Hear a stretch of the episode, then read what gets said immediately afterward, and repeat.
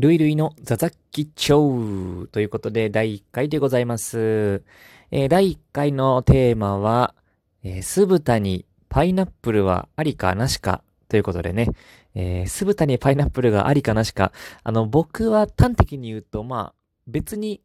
苦手ではないので、ありではありますね。あの、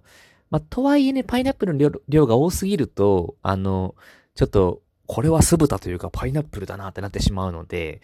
まあ、ほどほどがいいなと思うんですけど、あの、しょっぱい中に甘いものってね、別に嫌いじゃないんですよ。あの、まあね、これ結構あの、いい悪いやりますけれども、ね、論が結構展開されてますけれども、あの、マクドナルドさんのね、朝マックの、あの、マックグリドルとかね、あの、しょっぱい、その、えっ、ー、と、お肉、パティに、ちょっと甘いパンケーキがね、あるっていう、あれも結構好きな方で、うん、あの、甘じょっぱい、しょっぱい中に甘いものっていうのはね、私はありだと思うので、まあ、ほどほどの量であればありっていう感じですかね。あの、結構苦手な方いらっしゃるなっていう印象で、パイナップル、酢豚のパイナップル。あの、しょっぱい中に甘いものは不要だっていう論なんですよね。甘いものはデザートですっていう。もちろんそれはあの、その通りだと思います。私もデザートにしたいっていう気持ちもあるので。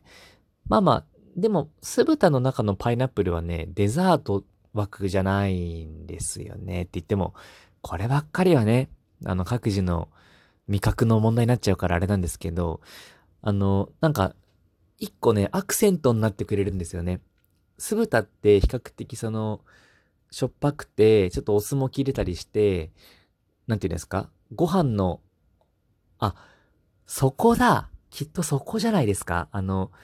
ご飯のおかずとして成立するかって言われると、あの、酢豚の中のパイナップルはね、あの、ご飯のおかずではないです。確実に。うん。あれはね、おかずにならん。でも、あの、